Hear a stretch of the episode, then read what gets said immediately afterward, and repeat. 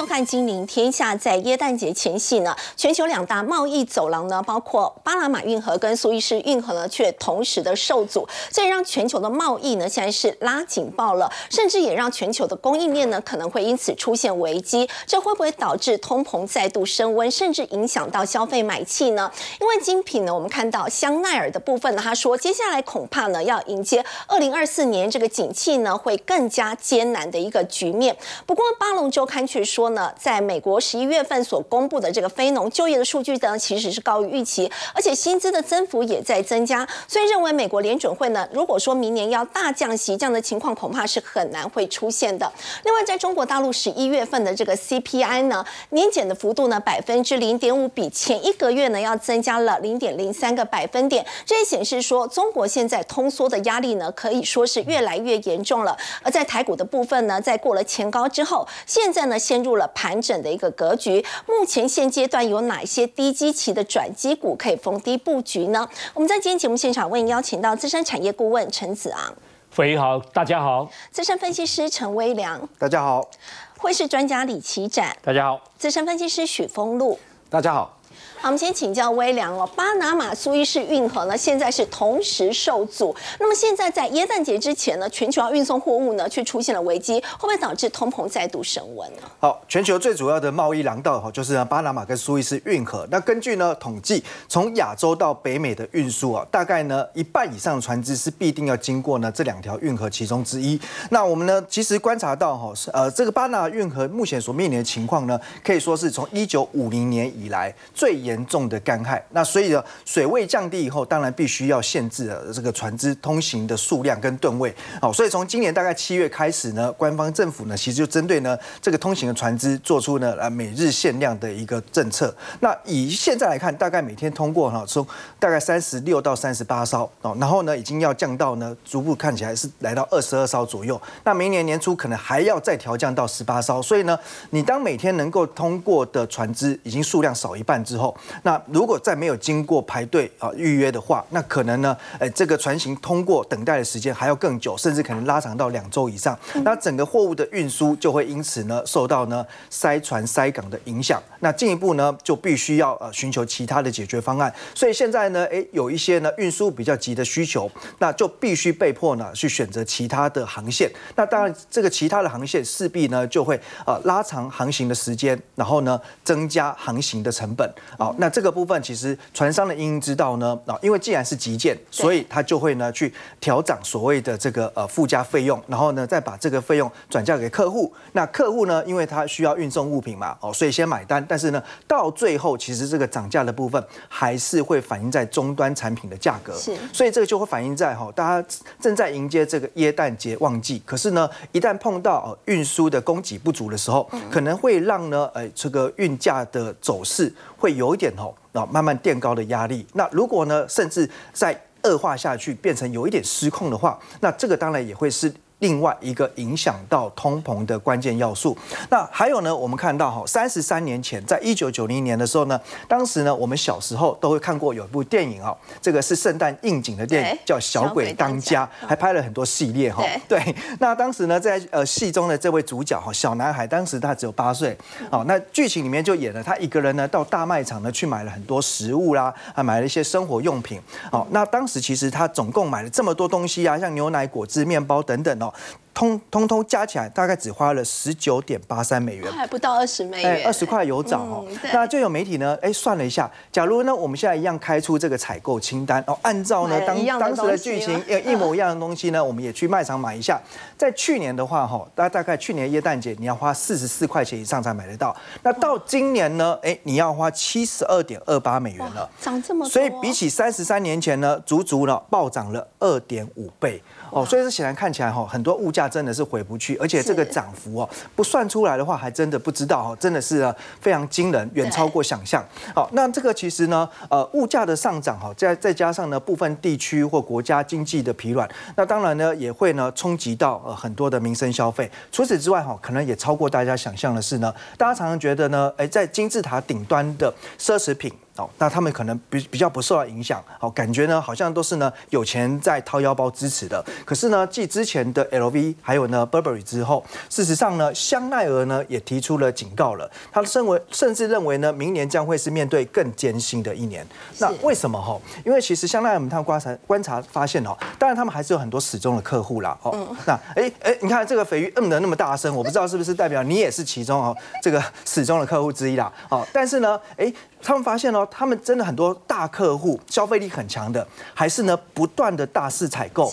可是呢，对于哈呃整个精品业来说，你不是只光。呃，拥有这些呢高消费力的族群就够，还会有一些人呢，可能在一些特别的时候，他会呢，哎，首购第一次来买，哎，庆祝自己的也许二十岁生日，或庆祝自己的第一次这个升官加薪啊，或者说呢，哎，庆祝老婆的这个生日或结婚纪念日等等，首购的族群，或者是那些呢偶尔购买的族群，其实呢也是能够让他们的业绩哎保持一定稳定成长的关键的动能。可是呢，现在这一块市场呢快速的不见了，那当然只剩下就是呢那些。真的是不断的采买，呃，口袋深不见底的顶级消费族群。那这些顶级消费族群哈，如果我们抓呢，就是消费力最强的前两个百分点的这些消费者，金字塔顶端，其实大家可以撑起哦，一个奢侈品品牌大概四十 percent 的销售量。哇，很厉害吧？四十趴哎，对，这就是两趴跟四十趴之间的关联哦。可是问题在于，就是那剩下的六十趴还是受到了影响哦。所以从刚刚所讲的，哎，卖场的东西便宜的东西呢也变贵了。那奢侈品呢，哎，其实它的一个销售呢也受到一些考验哦。所以呢，巴龙周刊呢就提到哦，那如果说物价有这样子持续居高不下的压力，那到底美国联准会有没有在明年大幅度降息这样的底气呢？哦，那这这个礼拜呢，哦，我想美国联准会就准备要。开会哦，除此之外呢，欧洲央行还有英国也都要开会。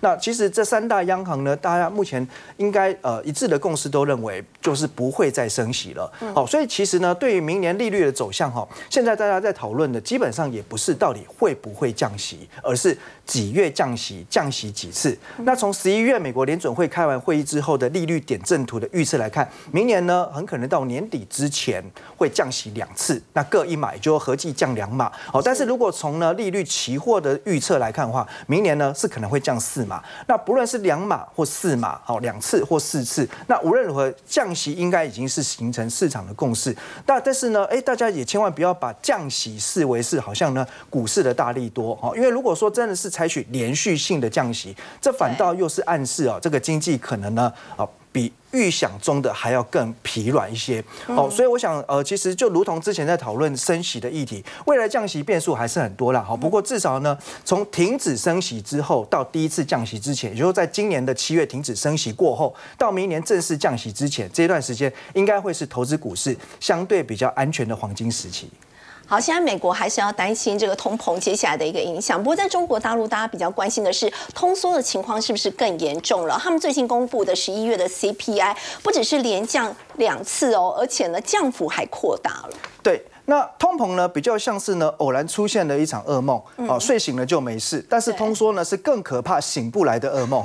啊，因为通常呢，我想其实通缩它可以持续的时间真的是有时候甚至长达呢几十年，就像过去的日本。那现在这个现象呢，呃，就很明显发生在中国。那其实呢，以中国十一月份的消费者物价指数来看，是年减零点五趴，而且创下三年来新低。那生产者物价指数呢，哎，也是年减哦，而且呢降幅还扩大。那么不管是 CPI 或 PPI 同步的呢，哎，年减跟月减啊，这个情形呢，在历史上其实是非常罕见的。所以从数据来看呢，现在中国的确已经陷入了通缩的泥沼。那因为大家呢，呃，整个消费的动能哈，其实都受到影响，然后经济疲软，失业率的增加。那所以现在看到哈，这个过去很多以中国市场为重心的一些呃品牌业者哦，陆陆续续的呃都必须要调整营运策略了哦，包括像欧莱雅或呃雅诗兰黛这些呢，都是呢全球一线知名的美妆品牌大厂。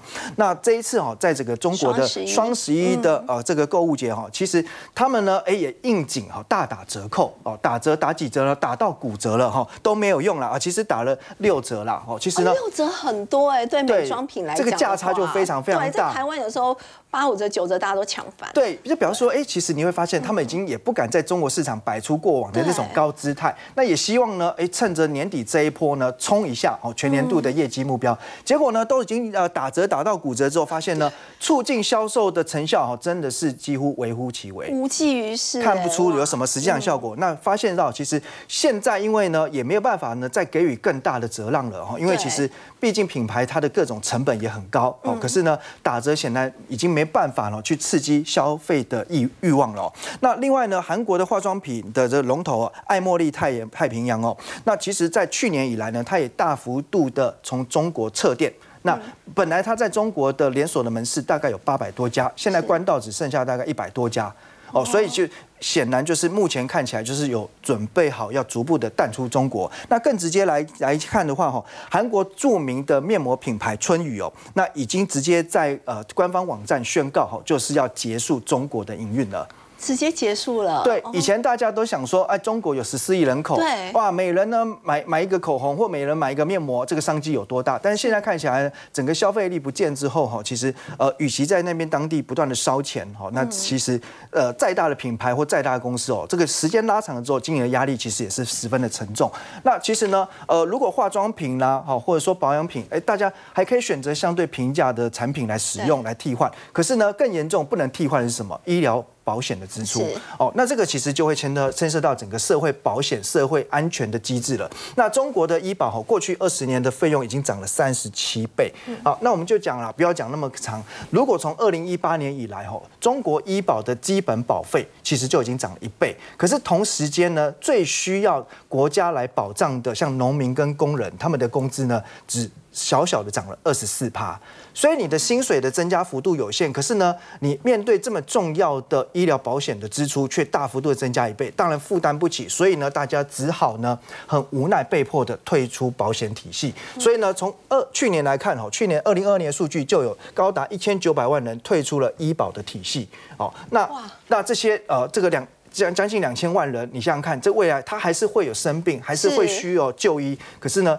国家政府却没有办法呢，妥善照顾这些社会的底层，因为呢，政府的债。债务其实是像滚雪球一样啊，越滚越大。可见是真的很没有钱，才会连医保都退了。对，那政府没办法呢，去帮忙补这个洞哦。所以呢，现在中国的社保体系哦，看起来就是已经有呃面临要崩溃的危机哦。那另外呃，所以年轻人面临现在这样子的呃生生存环境哦，那薪资不高，再加上呢失业率啊，其实呢，呃，在之前还有公告的时候就已经看到是屡创新高。所以呢，轻年轻人呢，只好呢去多找几份呢兼差的工作，好来求个温饱。但事实上，大家发现呢，哎，如果说你呃多找几个工作来兼差的话，呃，加起来这些薪水哦，可能也没有比正职来差，而且时间能够更弹性。只是说，当然这些工作呢，比较没有那种安稳性啦。哦，这个才其实对长期来看，一个人的他的一个心理上面的一个安定感还是有差，比较不敢呢，哎，比如说去结结婚娶老婆，然后生小孩。哦，那另外呢，因为整个社会治安也会随着经济的变化，哦，受到比较。大的考验会比较容易动荡，所以呢，现在中国呢也在呢大举的招收哈，包括警务人员，还有网格员，好，这个网格员就是所谓的在地方啊去维护一些社会治安的哈，这样的一个类似安保的人员。那这部分的一个支出哦，工资啊，其实加起来哈，这个一年度就超过八兆人民币，哦，其实也是一个非常沉重负担，大概税收的四成都用在这个地方了，哦，所以中国的经济、中国的治安、哦，中国的失业、中国的通缩问题，都值得我们去做留意。好，刚刚微良带我们看到是在中国经济现在更是面临到严重的通缩问题，也就是因为中国的经济现在复苏乏力，再加上呢美元的部分持续升值，让人民币哦其实起展今年以来贬值的幅度已经超过了百分之三。但是大家觉得人民币明年下半年有一个机会，最主要是大家也预期嘛，刚刚有提到联总会接下来可能会降息，那么美元就会直升，那么人民币可能会出现反弹吗？嗯，我认为是有机会的，不过不是马上啊，就像。刚其实我这样就讲了蛮多现在中国的一些比较负面的新闻，但是。有时候嘛，行情就是在绝望的时候啊，像今天中国股市是不是拉想要拉尾盘，对不对？那到底能不能冲上去，不知道。但是至少什么有想要冲上来，对不对？好，所以呢，我们来看，先来看人民币的走势啊。那但是呢，近期人民币表现确实是比较弱的。那这个呢是美元对人民币的日 K，往上呢是这个美元走势，也就是人民币走贬。那我们看这两天，哎，其实什么有一个很明显的贬势出现了。那最主要原因呢，其实除了这个上星期他们被新评机构调降了新评展望以外，那其实呢，在美元在反攻的情况下呢，但这个比较弱的市场就被抛售了。那尤其是啊，这个美国就业数据表现不错，让美元指数有一波反攻。那大家其实亚币啊，原本的反谈的好好的，那相对什么，其实台币或日币其实还算有撑，但是哎，人民币就特别弱。所以我会这么说。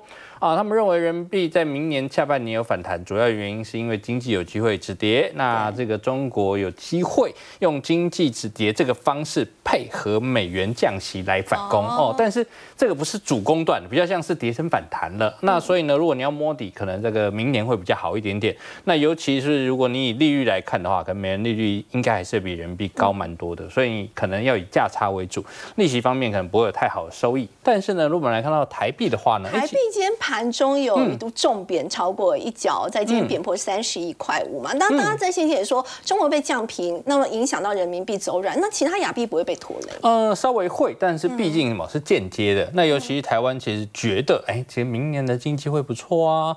那加上之前也跌比较深，那我们看着，如果是美元对台币来说，其实今天来到三一点五左右，但是嘛，其实还没有破到三一点六上方。所以你说台币有没有拉回？有，但有没有很弱？其实也还好。所以我会这么说啊，如如果你美元对台币来说，我们可以抓一个短线的，大概是三一点二二到三一点六五左右。哎，我们看这个区间。那只要这个区间没破呢，就表示什么？它在横盘整理。那其实盘整对于我们比较有利，因为其实不管是出口，你说啊，这个出口台币如果重挫啊，可是有资金外逃的压力，股市外外资金热钱走的压力，你说这样对股市好吗？好像又没有很好。那你说台币强升，哎，这个出口业好像又糟糕了。所以呢，可维持一个弱势盘整，在三一点二到三一点六之间整理，会是一个不错的格局。那接下来就是看两件事，第一件事，美国在这个星期凌晨凌星期四凌晨的三点。钟到底对于未来的经济展望会怎么样？我们等下会有一些说呃一些说明给大家。但是呢，如果可以支撑美元的话，重点就来挑战这一块了，大概是三十二整数到三十二点一的前波压力区。如果这边能过，其实美元后续还有上攻空间。好，那第二个来看一下这个美元对日币啊，其实日币上星期非常强哦。大家会想说，哎，现在日元便宜的日元是不是年底就要拜拜了？呃，有可能，不过有可能，有可能是有可能。不过有两个关键，第一个呢就是这个星期四，第二个是下个星期二。那我可以跟要开会。对，没错。所以呢，我给大家一个简单的概念，你把它画这边，大概这边大概是一四七，只要这个一四七呢能够贬回去，例如说美元对日币到一四七、一四八、一四九。表示什么？日币慢慢的回贬了。好，那如果没有呢？一直在一四七，你看一四五、一四六那边震，哎，那日币大概有机会慢慢走强。为什么？很简单的概念啊，因为这一波大家就猜说会不会下个星期日本央行给你偷偷升息。那升息幅度不一定高，快吗？呃，其实有可能，因为他们的行长跟副行长都有点在放消息，对，释出紧缩。对，没错。那所以呢，先过日美国利率会议这一关，我们我们讲一个呃疯狂一点的，哎，如果这一次美国利率决他忽然给你升息一码，那你就不用管日币到底不会升息啦，你怎么样都不会升一码嘛，对不对？所以这个时候有可能日币就走贬。但如果哎日币没动，接下来呢就要看什么？美国这边没动，接下来就要看日本央行。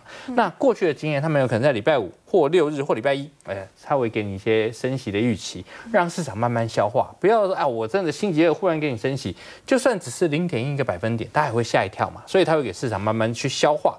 所以呢，第一个看一四七，第二个呢，过了美国这一关之后，看这个礼拜五六日，哎，看一看日本这边会不会有消息。那如果慢慢给一些升息预期，那日币这边就有走强的机会。好，不过接下来这些亚币的走势还是要看美元指数接下来怎么走。那刚刚也有特别提到，现在市场预期明年可能在美国降息的次数可能会达到四次。那么如果真的是这样子的话，对美元甚至是美股的后市，期长会怎么看？好，那我会这么说啊，如果真的降息，大概对美元是比较不好的。那对美股不一定好哦。哦，我先跟大家讲答案。但是我们先看对美股也不一定好。那不一定好，不一定好，因为看原因啊，降息的原因。因为我们来看这个，这个呢是我们透过美国利率期货直接去算，大概什么时候会降息？那降息的幅度会。多少？那很简单哈，呃，这一次，因为其实在星期五公布非常强的就业数据之前啊，市场是觉得明年搞不好会降息五次，五次都有可能。对，那结果公布很好的就业数据之后，大家就哦，那可能五次不容易啊，可能就四次，而且降息的时间点延后了。原本是觉得哎，可能三月就要降喽，那现在延到四月或五月，那大概啊，目前看起来可能有四月降一次，六月降一次，九月降一次，十一月降一次，所以你大概抓第二季起可以一季降一次左右，那呢降幅。明年总共降四嘛，好，那你知道了这样的概念，那重点就是在四月为什么要降息？好，那。很简单，如果今天美国的经济像第三季一样，这个这个年率超过五 percent，美国要干嘛降息？不需要啊，经济可能过热啊，那表示什么？一定是经济没有这么好，所以它需要，不管是预防性降息也可以啊，才需要降息嘛。或者是出现什么危机，哎，真的经济整个下去，啊，赶快降息啊，甚至一下就降到五六七八码去，哦，那那个时候可能股市就表现不一定好。好，所以我们现在看第一个，看美元指数。好，那那美元指数呢，这一样，从七月到目前的走势，那你说它很弱吗？其实还好。如果跟七月初的九十九点五七八比，它好歹是连续冲了好几个星期，到一零七点三四八之后才修正。那但是它修正幅度比较大。你假设从九点五七八到一零七点三，这边的低点目前出现在上个星期的一零二点四，那当然大概回档了六十 percent 嘛，那还其实还算可以接受。那目前呢，很简单的概念，你可以抓什么？哎，这一波弹起来，在上星期五到一零四点二六三，至少什么？开始在这一段筑底了。所以呢，如果美元能够在这边筑底，配合这个星期四联准会没有很放空，没有没有很给你这个可能会很快的降息啊，没有给你美国经济数据要转坏的预期，甚至是个可能呢，因为这次会公布经济展望，哦，这次公布经济展望告诉你啊，我们这次不升息，可能延到明年。哦哦，那概念就不一样了，因为其实之前他们是觉得年底前可能会再升一次哦，是，可是明年就会降息。对对啊，可是如果没有呢？不然是明明年才升，哎，那市场预预计又不一样哦，那它有可能先冲上去，然后看经济不好再下来。所以，我我确实认为，如果美国持续降息，美元这边确实有往下的压力，但是要看原因。好，是。那第二个，我们来看这个 S M P 五百美股的走势。好，那为什么我会说其实降息美股不一定差，不一定好？原因是什么？这一次礼拜五，礼拜五就业数据好。过去大家会把好消息解读成升息压力变坏消息，好消息股市应该要下去嘛，对不对？可是你看哦。上礼拜五 S M P 五百其实是创新年高的哦，它有过了七月多，数据这么好哎，对，那表示什么？大家认为经济好，大家不用担心。好消息就是好消息。对，因为其实这件事情比较重要，因为呢，如果你是经济好的升息，其实你不用太担心，因为中间的修正，哎，会因为呃企业获利增加，会因为例如说可能科技业大赚钱呐，所以呢，它会发放很多钱，所以大家有钱，大家可以继续投资，大家的就业市场好，那这一件事情反正没问题。那可是如果接下来哎，真的开始降息后，那市场发现，哎呀，就真的降息，原来是因为经济成长失去动力，或者企业获利下降，或者是经济衰退。因为如果是这样的话，哎，那当然是对股市比较不好。虽然可能有短线上的这个叫做从这个资金紧缩变成资金宽松，那有让股市反攻的机会，但是事实上长期来说对股市不一定好。好，刚刚齐展带我们看到是在美股的一个部分了。不过接下来大家来关注的是在台股，台股在过了前高之后呢，在最近似乎又陷入了这个盘整的一个格局。我们要请教这个封路，如果说呢，现在这个台股一直在盘整，在这个时间点，是不是要开始去展望明年？有哪些机器比较低，那么明年很有展望的一些个股，可以趁这个时候来捡便宜？嗯，其实近期我们可以看到指数来到一万七千四百点之后，有一个比较大的问题，就是成交量一直没办法有效放大。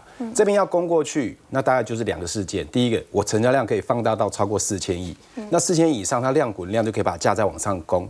那第二个关键就是刚刚齐展特别提到，费德到底要不要升息，还是要降息？对，对不对啊？礼拜四啊，大家也都在等嘛，因为这个很重要啊。你你要是说你到时候说你想要升息一码，那怎么还得了？马上股市就往下跳水，对不对？那你要是降息，那当然也害怕，是因为经济不好，那也马上跳水哦，那这个事情就麻烦了。所以大家都观望，所以量也说。所以礼拜四最好的状况就是还是维持最好是都不要动，那是最好的。可是事情，可是在礼拜四之前的股市，你可以看到内容，它其实控盘控的非常好。这一波的一个行情里面，从政策题材股来讲，其实最标的就是之前的生技股嘛，嗯，然后就有看到了重电嘛，对。那我从这里面再去找国际股市有在边做联动的话，像。上礼拜五有创新高的，其实是在波音呢，这个比较特别啊。波音比较特别，那我们再看几个新闻。第一个，像泰国航空啊，跟美国飞机造商波音洽购飞机谈判进入深入谈判阶段，他大概要买八十台七八七梦幻客机。大家知道现在你去泰国，真的很多人，人很多，每天飞机不断的降落，不断的上升下降，上升下，而且在当地的这个啊整个旅游业全部大复苏啊，所以他开始买新飞机。哎，只有他买吗？不是嘛？中国民航局副局长胡振江八日会见波音研发部门资深副总裁。其实现在很多美国大企业的的这些总裁啊、高层都拼命跑到中国去要订单。哦，那他说欢迎呐，波音继续生根。美中经济现在最近其实都有在做一些谈判嘛，对不对？既对抗啊，又要合作。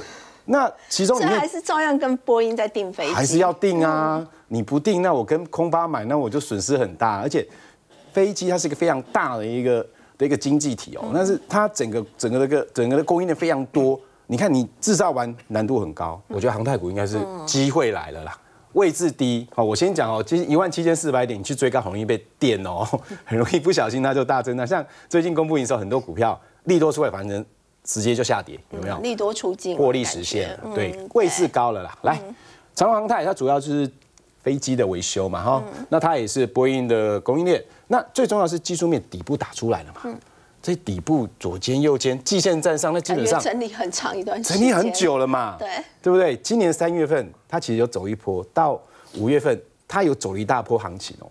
那你看现在整理了这么久，那重点看到这里，这个季线扣底在这里，不出三日啊，往下一降，季线有个有个惯性啊，左下季线就会翻阳向上，所以这里我来看到营收公布之后，它的十一月营收其实月增年增哦，嗯，其实很好的哦。然后再来宝一，它也是飞机的一个主要的飞机起落架，那它的大客户也是谁？也是波音嘛，对不对？那像这个 Max Lip 这个这个机型它也有，然后它也有空巴，好、也有空巴，对不对？那它其实飞机起落架，它的技术形态，你有没有发现它们都一样？对左肩右肩也站上基线了。那在这边其实量还没出来，量还没出来。其实我会跟投资人有报告，现在量没有出来之前，你先低档去做布局。你在这边，它反正你不会跌嘛，你之前没涨到，这边也不会跌。那营收这两家都是有创高的，所以股价在这里面站上季线之后，随时量一来，你看这里扣底也是向下嘛，一向下这季线翻扬就会有助攻的力道。好，那再来就是像亚航，它是营收没有创高，小幅衰退，但它比较特别是，它在十一月份已经取得了波音七三七 MAX 的一个维修认证，它也有美国航空局的一个认证，呃这个是比较难的技术啦。这个维修的部分，加上说它八月取得韩国的这个航空局的的一个维修的一个认证，所以很多不管是军机的的维修，或者是民航机的维修，它都有。那一样嘛，这是不是一个底部？啊这是左肩，那这右肩，季线扣底未来向下，站上季线，你看这边都有供给量。走势都很类似，一模一样，一模一样，就像就像那个那个谁，我们之前在看生计在涨，是不是涨一样？华晨重电在涨，也是涨一样的形态，都一样。来，祝融也是一样嘛，对不对？这基线扣底也在这里了。OK，好，也是波音七三七，这是它主要的，可它做引擎的，这难度更高，这个营收也是有创高。那所以我说，整体来讲，这些都未接低。嗯，既然这一段指指数在大涨过程跟它没有涨到，没有关系，下档风险是不是小？嗯，那营收基本上都是往上冲高，或者是未来会开始冲高的。那我想这些个股相对来讲是比较安全。除了军工航太，还有什么个股？哎，年底旺季，我们会想干嘛？买车嘛。哦买车，今天有人创新高，嗯，中华车创新高。好，中华车创新高的原因在于它代理的这个叫 MG，嗯现在应该很多人都知道 MG 这家公司吧？嗯，它其实是哪里的车？你知道？中国对呀，中国车，不要以为它取个英文名字，以为它是英国车哦。来，它是中国车。然后呢，它其实造型真的漂亮，价格很便宜，CP 值很高，所以中华车代理它之后，这一波又再创新高。但创新高基本上这就不是我在推荐的一个好好的一个位置啦。好，那我们的这个可以卖那么好，创创新高，主要是因为台湾利率相对低。嗯。我们贷款利率比较低，不像国外，现在国外的贷款利率都很高。对那我们就要再看到，最近电动车其实卖不好。嗯。电动车特斯拉也卖不好，因为它降价降太凶销。售好像有瓶颈了，大家觉得我可能买没多久，它就跌价，对，跌很价，而且电动车本来它的的那个折旧就非常高，是大家都在抢电池嘛，所以啊，这一波的电动车相关概念股大家都回得很深，可是有人默默的站上基线，哎，这个很贵呢，德威，哎，MOSFET 新的。已经技术又成来了，那过去大家看它说，哎，这个这个车用的电子，它算是股王嘛，哈，股价悄悄在今天站上季线，那它的季线会不会一路攻？不会，它应该在这边做整理，等待，等待谁？等待其他相关的股票慢慢上来。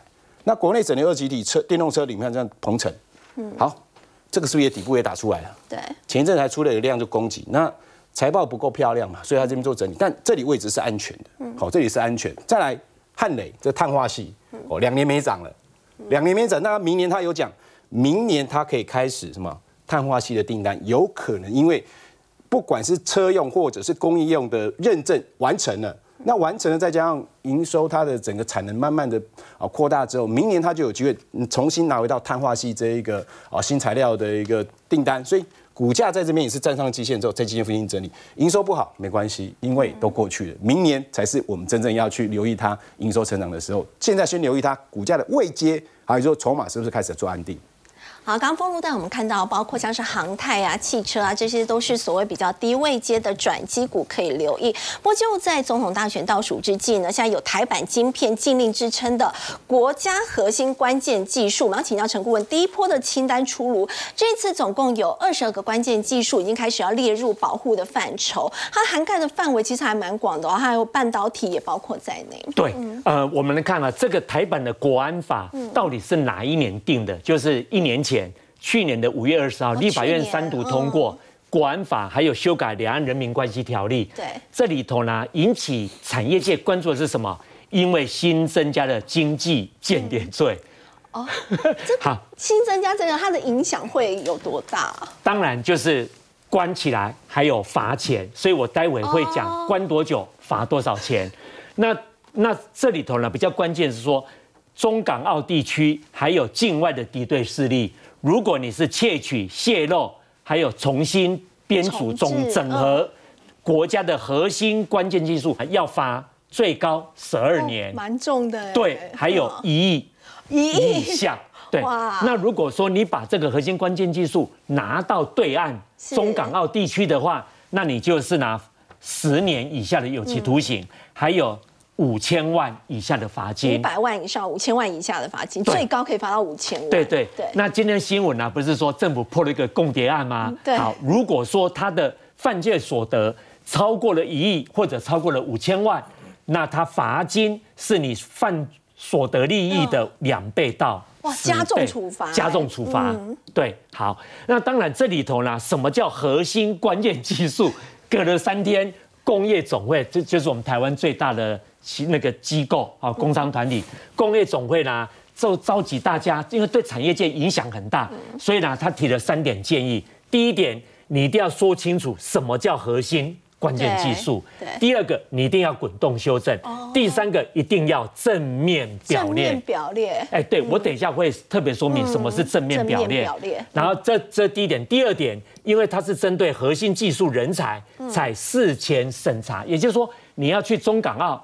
都要先经过政府相关部门核准以后，你才能够到中港澳或者到一些境外敌对的国家。是说去就去。对对对，所以呢，他就是说，哎，那到底接接受政府委托或补助的比例是多少？所以呢，待会我会讲到底政府出资跟补助的比例是多少。嗯。好，那我们来看什么叫正面表列，它就是列出了二十二项。哦。好，飞宇，你看了这里头。国防还有航太占多数，还有一部分是农业。农业，嗯，跟台湾最有关联的半导体其实只有两项。哦，治安有三项。是。那为什么大家特别？你看媒体啊，那个企业界为什么特别关心半导体？因为半导体呢，对台湾的 GDP，我对我们的核心竞争力。影响最大。好啊，特别请到顾问，这当中除了十四纳米以下制程之外，有特别提到，现在也有一些专家说，包括一直整合封装技术，还有细光子整合封装技术。大家就说，如果说把它保护住了，可以确保台湾在未来十到二十年一直都处在领先的地位，真的是如此吗？当然。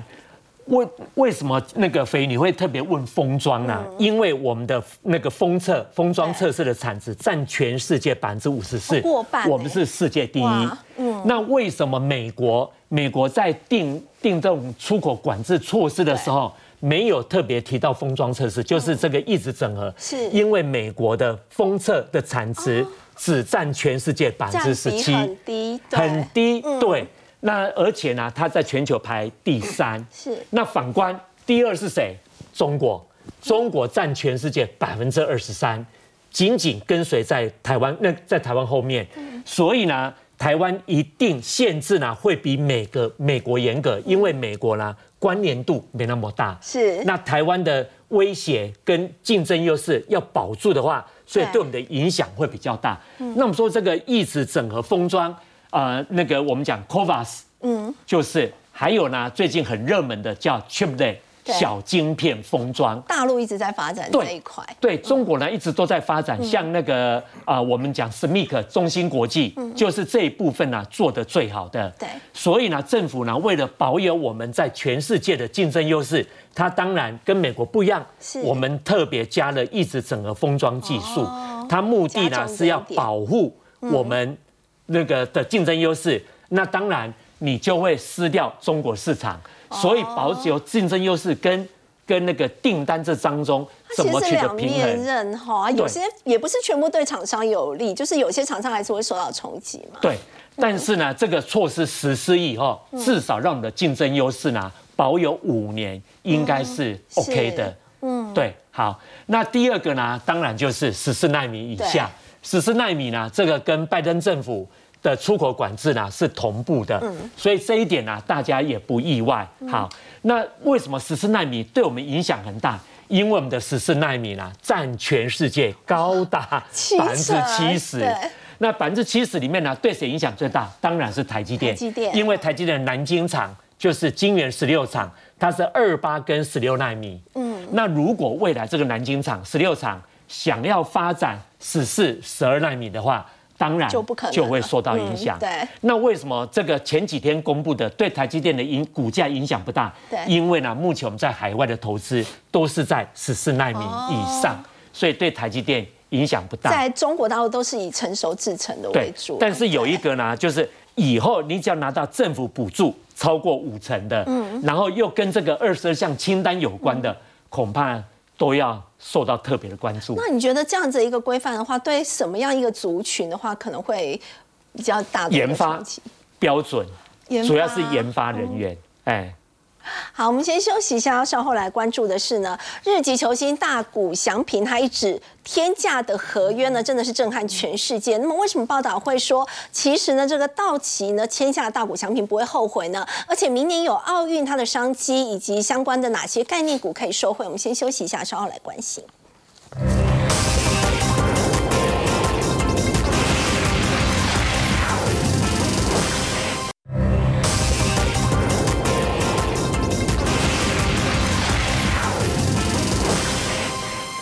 国职棒大联盟的日籍球星大谷翔平威良，这个道奇用天价去签下了他，十年七亿美元，竟然是超过台币两百亿哦，真的非常的惊人。不过呢，也有报道说呢，道奇签下这个合约是不会后悔的。为什么会这么说？当然了哈，我想周末呢，大家。茶余饭后津津乐道的体育体育界的重磅话题哈，就是呢，大谷翔平呢十年七亿美元的合约啊确认了。那这个合约呢，首先哈，其实呃，在国外职业运动员哦，大家在讲身价哦，其实首先第一个要看都是复数年合约的总值。所以就是说讲讲了这个七亿金额，他已经打破史上所有运动员的啊这个记录了。没有一个运动员可以超越大谷翔平了。对，那再来呢，如如果我们把它转化为就是平均的年薪，那等于。一年是七千万美元嘛？对，哦，七千万美元的单一的年薪，这个也是呢，赢过所有的其他北美四大职业运动这些巨星哦。因为我们讲北美四大职业运动，包括就是篮球哦，那棒球。啊，曲棍球，哎，还有呃，那个就是橄榄球，对。那所以以这边来看的话，哈，呃，我觉得很骄傲也很特别，就是呢，以前有很多美国球星，可是呢，没有一个呢，哎，史上最大合约竟然是由亚洲人、由日本人拿走，哦，所以呢，是代表就是说，大谷哈，他不只是说他的球技被肯定。那他的人气哦，甚至他的颜值哦，也都呢兼备，都被呢认可。那这个合约金额哈，到底到底我们如果把它转化为呢，呃，这个实际上的数字的感觉哦，会意义是什么？那就有媒体呢，哎说啊，这个相当于哈，可以来建造二点五座的东京晴空塔，或或二点九座的东京巨蛋。好，那其实我们知道，一年如果七千万美元，差不多就是二十二亿台币啦。对。那那我特别去看了一下哦。如果把大谷祥平是视为一家上市贵公司放在台湾，嗯，我们去年所有台湾上市贵公司一千八百多家哈，有一千六百零四家公司的税后净利一年赚不到二十二亿。哦，所以大股祥平在台湾他可以赢过一千六百零四家上市贵公司，哎，好惊人哦，一个人的收入。这样讲很有感了，对，这个比晴空塔更有感觉啦哈，哦，那当然呢，呃，赔钱的生意没人做哈。这个道奇队呢是洛杉矶的球队，哦，那洛杉矶当然大城市财力雄厚，可是呢也不是随便撒钱的，嗯，哦，那敢投资在大股身上，而且是压十年，对啊，那这个当然就是呢看好哦，现在呢整个运动的商机非常庞大，嗯，啊，因为呢其实这几年呢像串流平台兴起，有些人呢哎现在不看电视了，有些人呢已经不再进电影院了，对，可是呢如果你知道运动赛事的刺激跟紧张的张力，就是来自于 live。直播。我当下一定要知道情况是怎样对，所以呢，你不会受到呢，哎，其他的这个呃平台的影响哦。所以呢，如果再有呢超人气的球星，其实那个周边哦，呃商品的销售，然后呢，当然每一场场场满座的票房，这个将来绝对是可以回收的哦。所以我想呢，道奇这一次哈，真的是呃挖了一个超级球星，然后呢，接下来不管是说对于球队的战绩，还有呢，它实质上的商业价值利益，我觉得都是呢双赢非常大的价值。好，不过我们说到在体育赛事的部分，明年的重头戏当然就是巴黎奥运了。那如果巴黎奥运，它当然也会带动一些相关的商机。在台股的部分的话，有哪一些概念股？这个时间您可以先来赶快布局。哦，真的要赶快，因为呢，运动相关的产业哈，其实呃，它只会有一些短时间库存去化的问题，可是长远来看哦，运动的风气是越来越兴盛，是而且现在很多小朋友呢，也都想要成为大股第二哦，所以呢，大家会开始去买球鞋、买球衣哈。那我们来看一下第一个库存的问题哈，其实呃，就往年的一个经验来讲话，景气从高峰往下去化库存，大概需要呢四季到五季的时间，所以从二零二二年第三、第四季开始，库存去化到现在啊，我想呢，这个利空已经告一个段落，库存见底了。那第二个呢，其实在这两年。来来哈，我们看到呢，国际品牌在调整供应链上面，它也有新的策略方案。什么怎么什么意思哈？就是说以前大家可能会分散很多很多的供应链，可是呢，因为碰到疫情的期间呢，库存堆积如山之后，现在呢，他们呃这些品牌商像 Nike 啦、Lululemon 吓到了，所以未来呢，他们用更多的短单来取代长单。那你要因应这种短单，就下单立刻开始生产了。这个其实呢，你的生产的及时弹性能力要很强，那大厂才做得到。那况且啊，其实在不景气的时候，很多小厂因为财务危机也陆续的哈倒闭啦、关厂啊、退出这个市场。所以简单来讲呢，现在呢，品牌商是在缩减他们的供应链，会让大者越大，强者越强。是。那这就有利于呢，我们国内这些呢代工厂、供应链的厂商，其实都是呢相对是很大，而且跟品牌厂合作很久。所以从纺织当中呢，包括哎如虹、巨阳啊，还有像这个制鞋当中的丰泰、百合等等哦，还有像健身器材，我觉得呢，哎，经过了去年到现在，哎，大概业绩一段呢低迷的时期过去之后，明年开始呢，应该股价都有机会重新迎来多头的格局。那建议大家呢，哎，不妨可以留意一下，如果呢，哎，营收已经开始转为呢正成长，而且呢有法人布局的话，你就可以优先考虑呢择优择低布局。好，我们先休息一下，稍后来看到是外媒报道说，辉达财务长呢现在暗示说，不排除接下来呢会委由英特尔来代工他们新一代的晶片。那么这对台湾的 AI 族群来说，到底是利多还是利空呢？我们先休息一下，稍后来解读。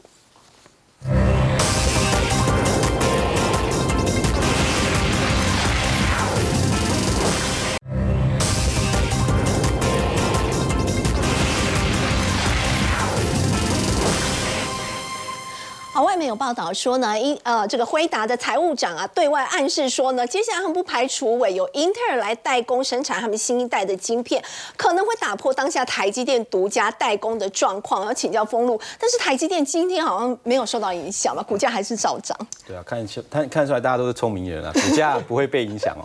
来两件事情哦，他会这样做是因为每一家每每一家外商他都一定干一件事情，就是我除了一工之外，我要不要预防万一产能不足的时候，我就要二工。对对，那预防万一价格很贵，我压不下来的时候，我要找个人来嘛谈价格嘛，然后再来他故意把英特尔搬出来。对呀、搬英特尔出来，问题英特尔做得出三纳米吗？对做不出来嘛。就算你做出来，你成本也不够，良率也不高，做来亏钱他会接吗？他不敢接。英特尔要要请谁帮他代工？你台积电帮他代工，这之前的消息吧，没错吧？哦所以台积电今天还是收涨四块钱、可是这个消完全不受影响。但是这个消息是个好消息哦哦。什么样的好消息？它对组装厂 AI 族是好消息。群来说是好消息嘛？你看，今年其实，在五月的时候，我们那时候跟斐鱼在讲说，哎、a i 这相关里面，好像最强的，好像看起来是伟创跟广达，嗯，那是一路涨，还涨了超过一倍多，对对不对？好，那最近大盘在创新啊，这两家公司还在怎么样？还在地板上 啵啵修，为什么？没有晶片啊，对，缺晶片、啊。如果英特尔真的可以代工啊，那晶片解决啦，啊，就会怎么样？营收就出来啦，股票就要上了嘛。好，那位置再低，广达现在位置是不是很低？哎、这指数是一万七千四百点，对，它现在股价跟什么？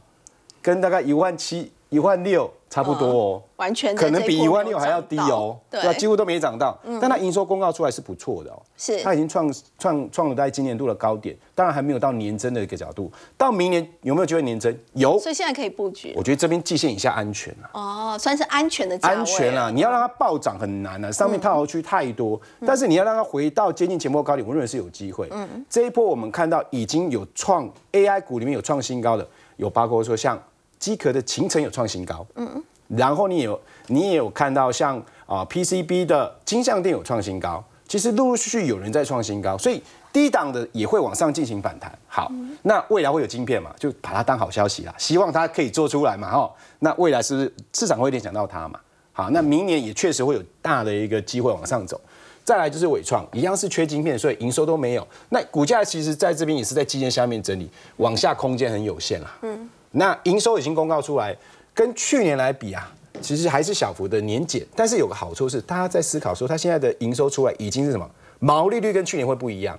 什么时候可以让它得到证明？就是它第一季的季，它这个第四季的季报出来，毛利率从八 percent，如果可以跳到市场预估二十 percent，这股价就要开始往上喷。那位置还是低嘛？那最后来看技嘉，最近也是在说它营收很好嘛，对不对？对那其实好像也不如预期，可是有没有站上季线？有嘛？站上来之后再休息有整站上季线还在这里对啊，还在进行整理，那会不会继续走？只要未来供货正常，晶片可以解决这个问题，我认为都有机会再往上反弹。就是低位阶的 AI 有机会，高位阶的 AI 请注意一点，只要它创新高、爆大量，就可以做一个获利调节的动作。好，我们先休息一下，稍后关注二十四档的债券 ETF 呢，从下个礼拜开始要陆续的除息了。那么展望明年，美债依旧是趋势吗？我们先休息一下，稍后关心。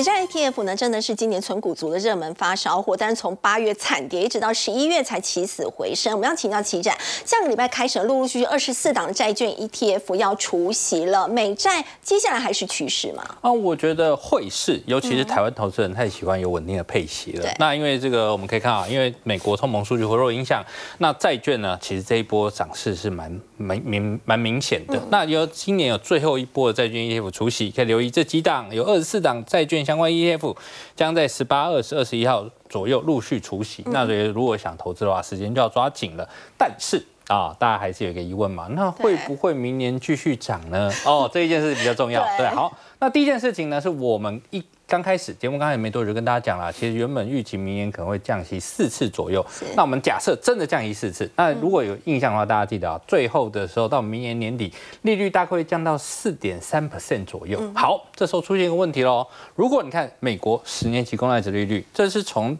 呃这个第下半年开始到了左。呃，到了今天中午左右的走势，你可以发现一件事哦，殖利率原本是从四 percent 以下一路冲冲冲到了对，冲到嗯十月三号的五 percent 以上。大家请呃请大家记得一件事哦，十月三号的时候，那时候美国利率本来就在五点二五到五点五 percent 区间了，那现在掉到四点一，会不会可能已经开始反映到明年的降息喽？因为明年降息，假设呃例如说四点到四点三 percent 好了，对，那现在到四点一，会不会已经全部反映进去了啊？如果有的话，是不是价格已经跑完了？提前反应了吗？对，有所以有有这个可能，有这个可能啊哦。对，因为毕竟你看利率已经先跑啦，那但是什么？你至少也可以领到固定的配息啊。如果你买长债的话，哎，可能还有四 percent 或者比四 percent 高一点点的。嗯那所以呢，在这个情况下，我觉得还是可以投资，但是短线上啊，你可以抓大概有机会到四，大概到五四